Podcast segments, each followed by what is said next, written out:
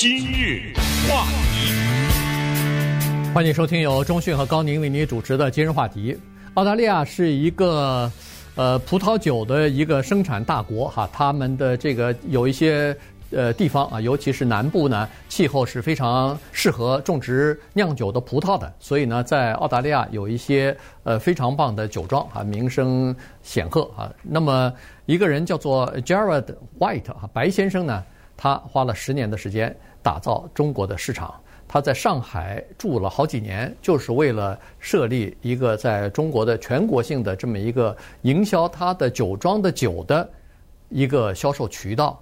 那么，哎，打造好了以后呢，是颇见成效啊。他呃，这个和这个在中国的销售呢，呃，增长了许多。在这个过去的呃几年里头呢，他一下子把这个销售量啊。呃，上升到了在全年，在全中国的销售呢，达到了七百万瓶，这是一个非常大的数字，占他们酒庄产品的百分之九十六，全部呃几乎是全部出口到中国了，因为他看好中国这个市场。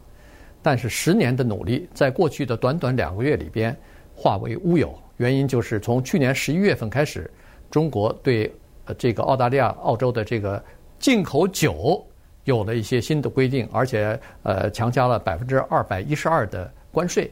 这样一来的话，他从去年十一月份开始就没有卖过一瓶酒到中国去，这个影响非常的大啊。所以呢，这不是他的酒的问题，这不是他的产品的呃，不管是质品质还是这个数量的问题，而是中国和澳洲之间两国之间的关系出现了紧张。那么。一些进口的商品呢，当然就受到池鱼之殃了。哎，这个事情呃，值得聊一聊哈。呃，国际关系影响到贸易，有的时候一个政府的什么官员、总理也好，讲一句话，能够有直接的经济后果。当然，这个东西呃，中国也未必完全承认啊，所以我们得把它的背景呢分析一下。首先要看到二零一五年的一个极具意义的中澳之间的贸易协定。叫取消关税。当时的葡萄酒是差不多百分之十四的关税吧，呃，但是呢，由于二零一五年的这一个协定就给减为零。当然，这个东西一定是双方的，就是说你的这个东西进来，我不要关税，那我的那个东西进去，你也不能关税嘛，对不对？所以这个是一个双方的，就是取消关税的协议。这样一来呢，这个双方之间的贸易的活动就更加的频繁。你像刚才说的这个姓白的这个人，他百分之九十六的酒都到中国去，这等于他的酒庄就是为中国开的呀，对，对不对？他也就是说，他没有去再开发别的地方的发行渠道和市场，他人都在上海住着住这么多年，他绝对的在把中国作为一个唯一的市场。这个呢，又回到我们刚才说的这个经济规律，有一个金科玉律在这儿发生作用了。您的鸡蛋怎么可以放在一个篮子里啊？对不对？他就犯了这个错误。是年景好的时候，那鸡蛋卖的 对不对？源源不断。但是呢，当这个篮子摔在地上的时候，整个篮子里鸡蛋全部打碎。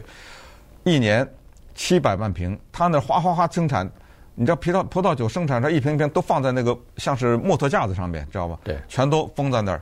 根本不是停在海关那儿，就在他那个葡萄酒厂里、葡萄酒庄的你根本过不去。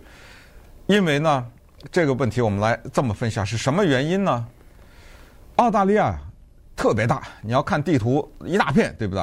但是它是个小国，它的人口 两千五百来万，加利福尼亚州的人口四千万，你立刻就知道澳大利亚它这个国家人口的情况，所以它是个小国。可是呢，在疫情期间，他是比较先的向中国政府发难的一个国家。他首先要提出要对中国的当时的新冠病毒的这个的根源呢，要进行调查。所谓的这个调查呢，当时他们提出来的，他的政府提出来就是怀疑中国政府有隐瞒的情况。呃，所以在这个情况下，他提出了要调查，再再加上之前的中国政府对于香港民主运动的采取的政策，对于新疆维吾尔这个地方采取的所谓的人权方面的一些政策。哎，他一个澳大利亚政府频繁的频繁的发难，导致中国驻澳大利亚的大使程敬业，这个大家也都听了啊，说的那一句名言。他说：“中国人，我们可以不喝澳大利亚的葡萄酒啊，我们可以不吃澳大利亚的牛肉啊。得了，现在不是葡萄酒啊，牛肉和木材进口到中国去啊，或者是出口到中国，中国从澳洲进口，全受到影响了。”对。呃，不光还这些呢，还煤炭。煤炭以前曾经讲过，几、嗯、几百船、几百船的煤炭在港口或者在近海外边徘徊着，几亿元的这个煤炭压在船上进不了港啊，这个中中国不接收啊，所以你这个问题就来了哈。所以在这种情况之下呢，呃，澳大利亚的这个酒厂啊，他们倒没有完全怪。呃，澳大利亚政府，因为这毕竟涉及到一个国家的价值观了啊，所以呢，他们认为说，呃，站在这个澳大利亚的政府这么做呢也没错，但是他们怪的是澳大利亚的政府缺了一点心眼儿，缺了一点手段啊。他说，咱是个小国，跟在美国后边摇旗呐喊就行了，别冲到，别当那个急先锋去哈。他说，你看我们澳大利亚在太平洋这个地方呢，是占据一个重要的。重要的战略位置，我们可以在大国这个这叫什么？呃，争夺之中啊，我们获得我们自己的利益。你比如说，他加入到靠到美国这方面呢，他可以获得安全方面的保障。美国肯肯定要保护澳大利亚不受侵犯呢。他这个和中国做生意呢，还可以保证自己经济的繁荣，这不是挺好的吗？两边都站着，就没有想到，没想到现在你选边站了以后呢？在经济上就要遭受这个挫折！当然，这个是呃澳大利亚有些人的这个看法了。但是呢，确实是在中国的经济呃逐渐的起飞，中国的大量的中产阶级上来以后呢，中国人的生活习惯是出现了很明显的改变。呃，我跟钟迅多年就是每年回去一次，这这现在已经有两年没回去了。嗯。呃，每次回去都会发生，都会看到一些改变。就是说，以前中国的这个酒文化呢，基本上是白酒。嗯。大家都是灌白酒，但后来呢，逐渐的发现说，哦，白酒、烈酒啊，对身体不是特别好，尤其喝太多的时候，呃，那个很难受啊。这个又伤肝了，又伤胃了，反正各种各样的。所以，哎，人们就发现说，红酒。就是所谓的红酒是葡萄酒了，哎，对身体还有好处，于是人们就纷纷的开始改喝红酒。这样一来的话呢，喝国内的红酒还不算，要喝什么澳大利亚的呀、法国的呀、智利的呀，哎，这些红酒它有这么几个好处：第一就是，呃，酒的品质比较好；第二呢，就是价钱也是适中啊，可以负担得起。呃，和中国国内的这个红酒呢，差不了多少，差不多的这种。呃，品牌和质量的酒呢，可能有的时候还比国内的还稍微便宜点儿的，呃，是这么个情况。再加上人们想到的是，澳大利亚这地方环境好啊，没有什么太多的污染呐、啊，不像呃中国有的时候有气候的污染等等，那么可能会影响这个农作物，包括葡萄的这个品质。在澳大利亚没什么污染，空气清新，那这个叫做 organic，这个叫有机，呃，有机的呃葡萄做出来酒，那肯定。要比那个有污染的要好啊！我同样的钱，我当然要选择品质更好的酒了。于是，中国这个市场逐渐的就被这个中档的进口的红葡萄酒啊给侵占了。嗯，呃，首先啊，我们现在站在中国政府的这一面说，这个中国政府从来没有承认说这是报复啊。中国政府是说叫反倾销。对，对这什么意思呢？就是说，二零一五年到二零一九年这个数字是。我们自己的所谓民族酒业狂跌百分之六十一，是因为你澳大利亚的啤酒、澳大利亚的葡萄酒太便宜了，因为你用低价来挤压我的民族的酒业，所以这是我保护我民族的酒业从这个地方来。因为它从那个同样的时期，澳大利亚进口的红酒涨了百分之一百。对对，这就是数量。销量哎。销量涨了这么多，哎，所以是这么一个情况。刚才几个重点现在都指出来，就是一个是中国中产阶级的崛起，人数的增加和对这个红酒的需求；再一个就是中国这个地方呢，现在啊，它还没有最后突破葡萄酒的这一个技术的最后的那一关，也就是说，呃，还没有办法走上国际以高质量的，比如说，甚至是价钱合理的、世人喜爱的这个登上国际舞台，还在努力当中。可是澳大利亚的红酒呢？呃，不是葡萄酒啊，确切说，因为也有白的，有这么几大特点：一个刚才说的气候以外，呃，和它的那个葡萄的品质，关键它的那个质量呢是经过国际鉴定，是确实有这个质量在这儿。再一个，它那个标签呢，据说是被国人看得懂，对吧？嗯、这个呢，我们就不太懂了，因为呃，葡萄酒是按那个 bin。哎，对不对？它那个葡萄酒上标签是 B I N 的，bin 八什么二八，呃三八九，这个他清清楚楚能够告诉你这是，比如说哪一批啊，哪个酒庄啊，呃，你看到这些数字呢，你就明白。还有呢，就是澳大利亚的酒庄呢，他们多年来做了不懈的努力，这个投资你要看到，你不要看他他光赚钱，他的投资在什么？就大量的在中国的土地上投放广告。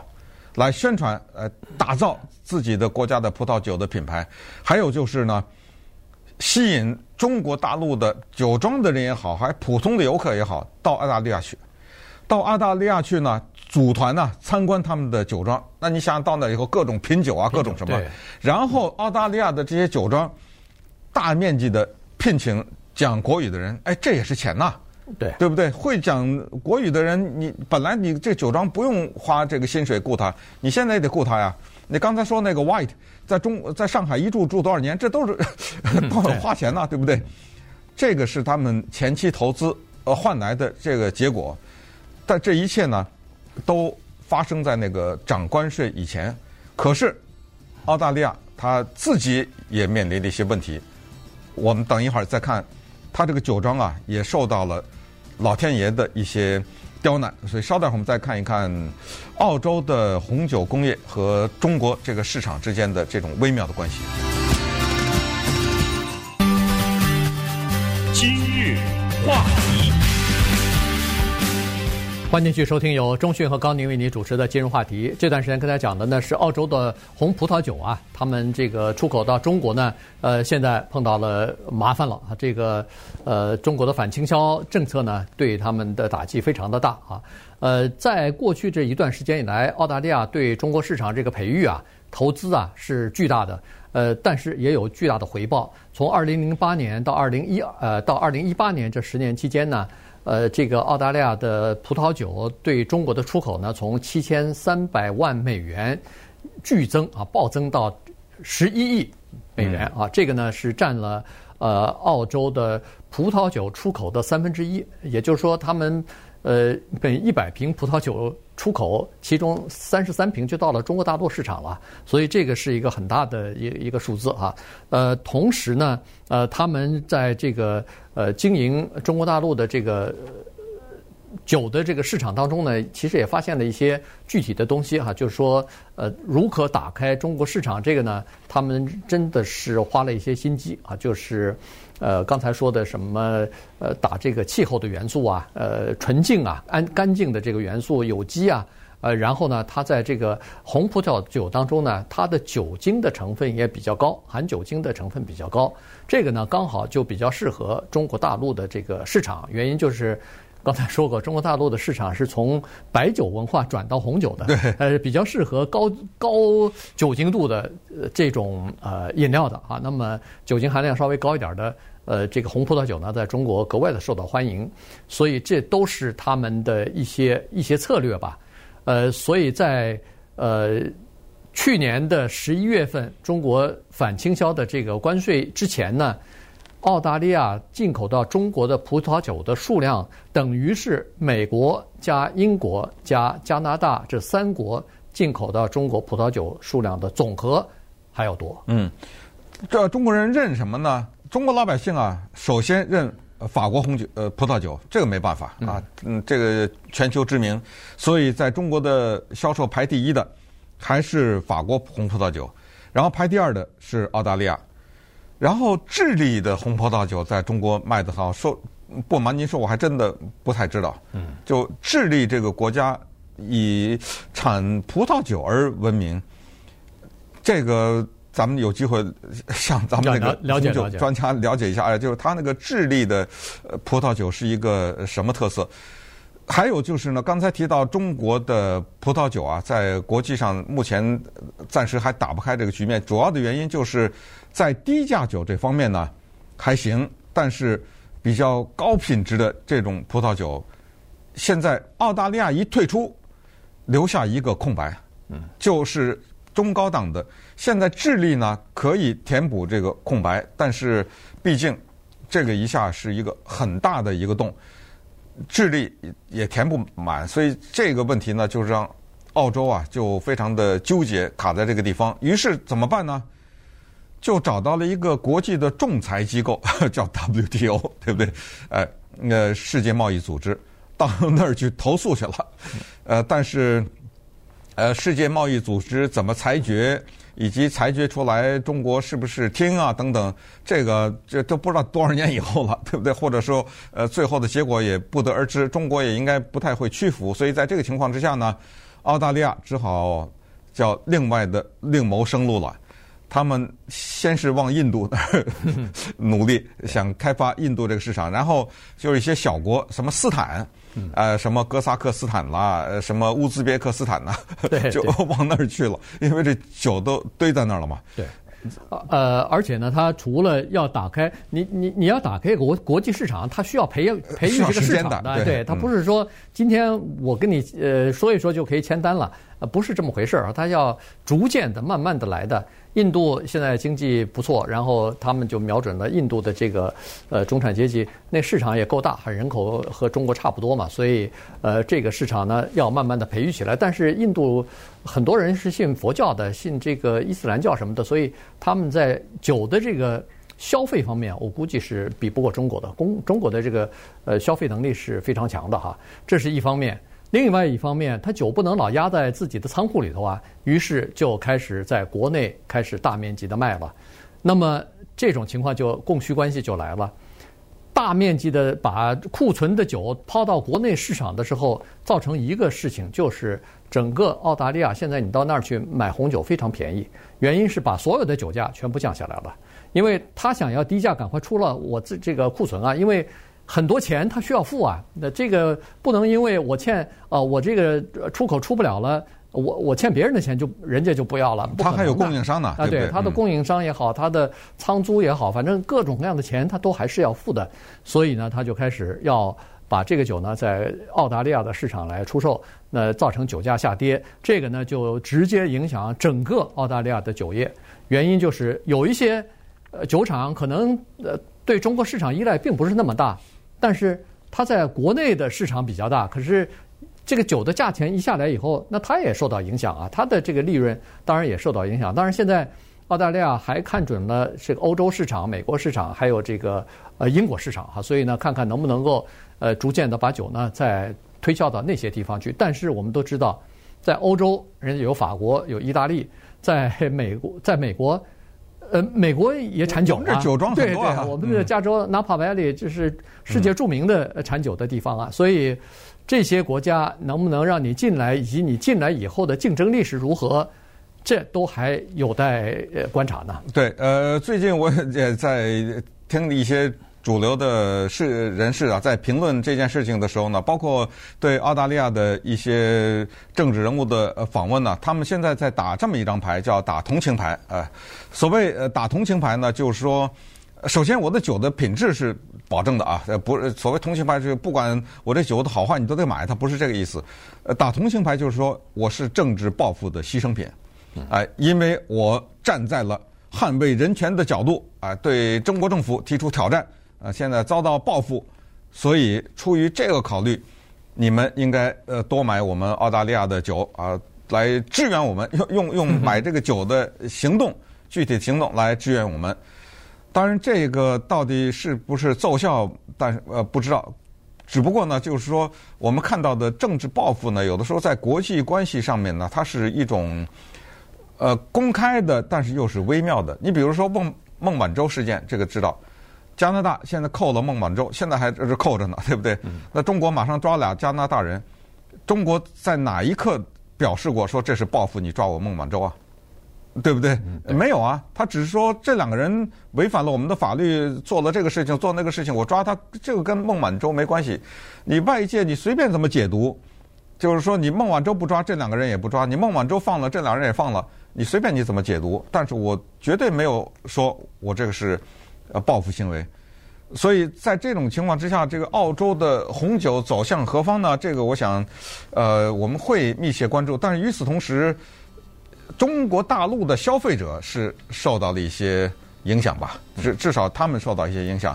但是海外的这些人，呃，可能我想这也是一个机会，就是呃，我们给我们一个品尝。叫物美价廉的澳洲红酒的葡萄酒的机会，对，是不是进进到美国来了？有一些澳洲的这个红葡萄酒已经进到美国来了，所以有可能有一些就是原来是给中国大陆的消费者生产的，呃，现在就进到这个美国市场来了啊，所以可以品尝一下。但是呢，澳大利亚的这个呃酒业的人士呢，从中就学了一个教训，就是说以后即使是。呃，中国和澳大利亚之间的关系恢复正常，当然这个还需要若干年的时间啊，不会马上转眼之间就恢复正常。但是即使恢复正常的话，他们也不会把鸡蛋放在一个篮子里了。